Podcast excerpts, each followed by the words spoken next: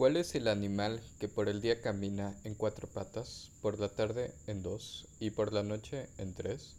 Si sabes esta respuesta, felicidades. El primer hombre en descubrir la respuesta a este acertijo derrotó un monstruo, fue visto como héroe y se convirtió en rey.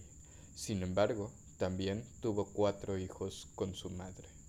Un saludo a todos los que me escuchan desde YouTube, Spotify, Facebook, plataformas de podcast en México, USA, que acaban de celebrar su proceso electoral, Canadá, Alemania y hasta Rusia. Claro que sí, espero que todos estén teniendo un estado perfecto de salud, curiosos y listos para seguir escuchando nuevas historias. Este es Lit, tu podcast casero de literatura, y vamos a hablar del mito de Edipo y de Aristóteles, el padre de la filosofía moderna. El mito de Sófocles, Edipo Rey, es una historia que delante a su creación sería un ejemplo de una de las teorías psicoanalíticas más importantes, de hecho fundamental en la gran obra del psicólogo Sigmund Freud. Freud con sus teorías, aparte de incomodar al mundo moderno, sostenía que el primer gran amor de los individuos se encontraba en sus propias madres. Sin embargo, aunque hablamos de un psicólogo moderno, la idea venía retumbando en este mundo desde la antigua Grecia. Así que para poner un poco las cosas más claras, hablaré del mito de Edipo Rey. Edipo es hijo de los reyes de Tebas, Yocasta y Layo. El rey Layo es advertido por un oráculo de que será este, su vástago, quien le va a asesinar. Por eso decide escapar a su destino, atando a su hijo a los tres días de nacer por los pies y dejándolo en manos de uno de sus esclavos, para que lo abandonara a su suerte.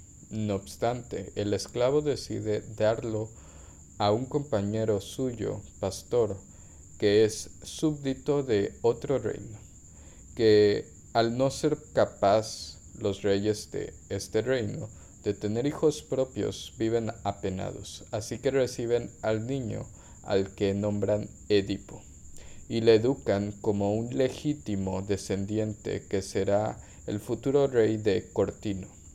Ya de adulto, Edipo recibe la noticia de que no es hijo biológico de los reyes, que Corinto por lo que queda preocupado y decide marcharse de la ciudad en secreto para consultar con el oráculo de Delfos y así saber cuál puede ser la mejor forma de proceder en su vida.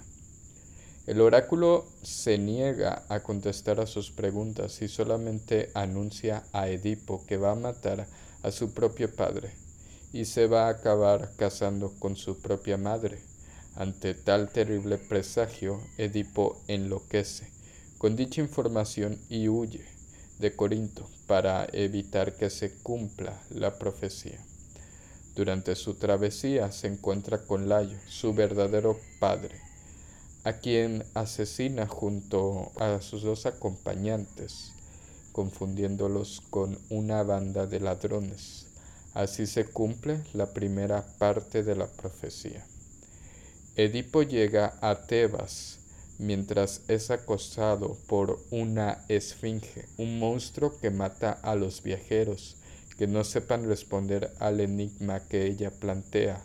Sin embargo, ésta se suicida cuando Edipo resuelve la cuestión. La gente de Tebas, creyendo que Layo había muerto a manos de asaltantes, agradecen a Edipo el haber asesinado a la Esfinge y brinda a Yocasta, sí, su verdadera madre, en matrimonio. Ante la atroz epidemia que está azotando Tebas, Edipo envía a su cuñado para que consulte con el oráculo sobre cómo actuar. La solución que da el oráculo para que la calamidad termine es que se debe buscar a los asesinos del Layo el rey anterior, y castigarlos con el destierro o con la muerte. De esta manera, Edipo se dedica a investigar sobre la muerte de Layo. Edipo acude con un adivinador para descubrir al asesino de Layo. No obstante, el vidente Se niega y cuando es insultado por el rey, lo culpa a él mismo de haber acabado con la vida de Layo. Al ser consciente de la situación, se da cuenta que fue el niño abandonado por Layo y que ha matado a su propio padre y se ha casado con su propia madre. Presa del horror de la situación Yocasta, se suicida. Edipo, al descubrir a su madre y esposa muerta, se hiere los ojos con los broches de oro de su manto, se queda ciego, finalmente decide exiliarse para acabar con la mala fortuna de Tebas. Una de las conclusiones de esta historia es que los hombres buscamos en las personas nuestras experiencias previas, aunque no las conozcamos, porque al sentirnos desprotegidos, regresamos a los lugares donde nos sentimos seguros.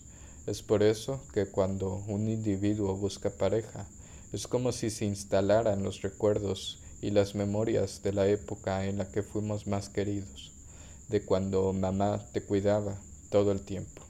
Luego entonces buscas ese sentimiento primario en tu primer amor para después encontrarlo en el ideal del amor de tu vida. Y si este hombre no encuentra lo que busca, va por esa siguiente y esa siguiente que se parece un poco más a su madre. ¿Alguna vez has visto ese meme donde un hombre le presenta a su ex su pareja actual y resulta que son idénticas? Probablemente el hombre no se habría dado cuenta, sin embargo, nuestra mente solo intenta repetir patrones para ir a lugares seguros, de la forma más irracional.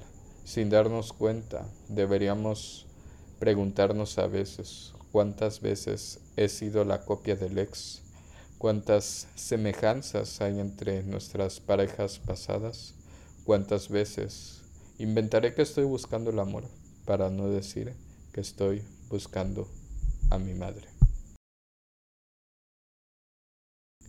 Pero como esto no es Lit, tu podcast de psicología, es Lit, tu podcast casero de literatura, Solo diré que Edipo Rey no es el único relato que habla sobre la búsqueda de lugares comunes en hombres. También hay una versión femenina. Lo pueden encontrar como el relato del Electra. Estoy seguro que les va a interesar. Por otro lado, para cerrar con broche de oro la saga de filósofos estrella de la antigua Grecia, nos debemos permitir hablar de uno de los filósofos más importantes probablemente creador de teorías que duraron mucho más tiempo en el colectivo imaginario, incluso de quien podemos identificar como un padre de la ciencia moderna, Aristóteles, quien nació en el año 384 a.C., hijo de Nicomano y Hefestiada, y que su padre ejercía la medicina en la corte del rey de Macedonia. Describen a Aristóteles como el discípulo más legítimo de Platón, y de su voz balbuciante que tenía las piernas delgadas y los ojos pequeños, que usaba vestidos preciosos y anillos y que se cortaba la barba y el pelo. A los 17 años se trasladó a Atenas, donde se incorporó a la Academia de Platón, en la que permanecería durante 20 años. Sabemos que Aristóteles atravesó por una fase profundamente platónica antes de desarrollar sus propias concepciones filosóficas, asumiendo como propia, por ejemplo, la teoría de las ideas de Platón, antes de haber procedido a su crítica. En el año 335 a.C. fundamentará su propia escuela, el Liceo, una comunidad filosófica al estilo de la platónica, llamada así por estar situada dentro de un recinto dedicado a Apolo Liqueios. Además, del propio edificio contaba con un jardín y un paseo del que sus discípulos recibirán el nombre de los peripatéticos. porque Aristóteles impartiera sus clases paseando. La muerte de Aristóteles en el 322 a.C. de una enfermedad del estómago dejaría un legado de conocimientos completamente trascendental. Asimismo, son mencionados al final de su vida la relación con Alejandro de Macedonia, así como fuera Aristóteles quien, perseguido por heredar su cargo, terminara pasando los últimos momentos de su vida escapando hasta que enferma. Tenía un debate constante con Platón que era un idealista, mientras que en Aristóteles encontramos a un ser más racional. Esto pues véase como un desarrollo a los inicios de la ciencia moderna. El gran curioso de la verdad Sócrates, el idealista Platón y el racionalista Aristóteles quien, entre otras cosas, decía que las sustancias que podemos entender como objetos estaban compuestas por materia y forma, en donde la materia se puede referir al material y por forma entendemos la determinación o el propósito de algo. Es decir, si vemos una mesa de madera, la materia de la mesa de madera sería la madera, mientras que la forma sería la mesa. Asimismo, fue una de las primeras mentes en mencionar los accidentes de la sustancia, que era la forma de analizar las características de una sustancia. En los próximos episodios debatiremos por qué las teorías de Aristóteles, así las de la antigua Grecia, fueron tan aceptadas y prevalecidas a lo largo del tiempo. Pero bueno, leo, resumo, escribo y transcribo sobre los griegos y de verdad no le veo fin.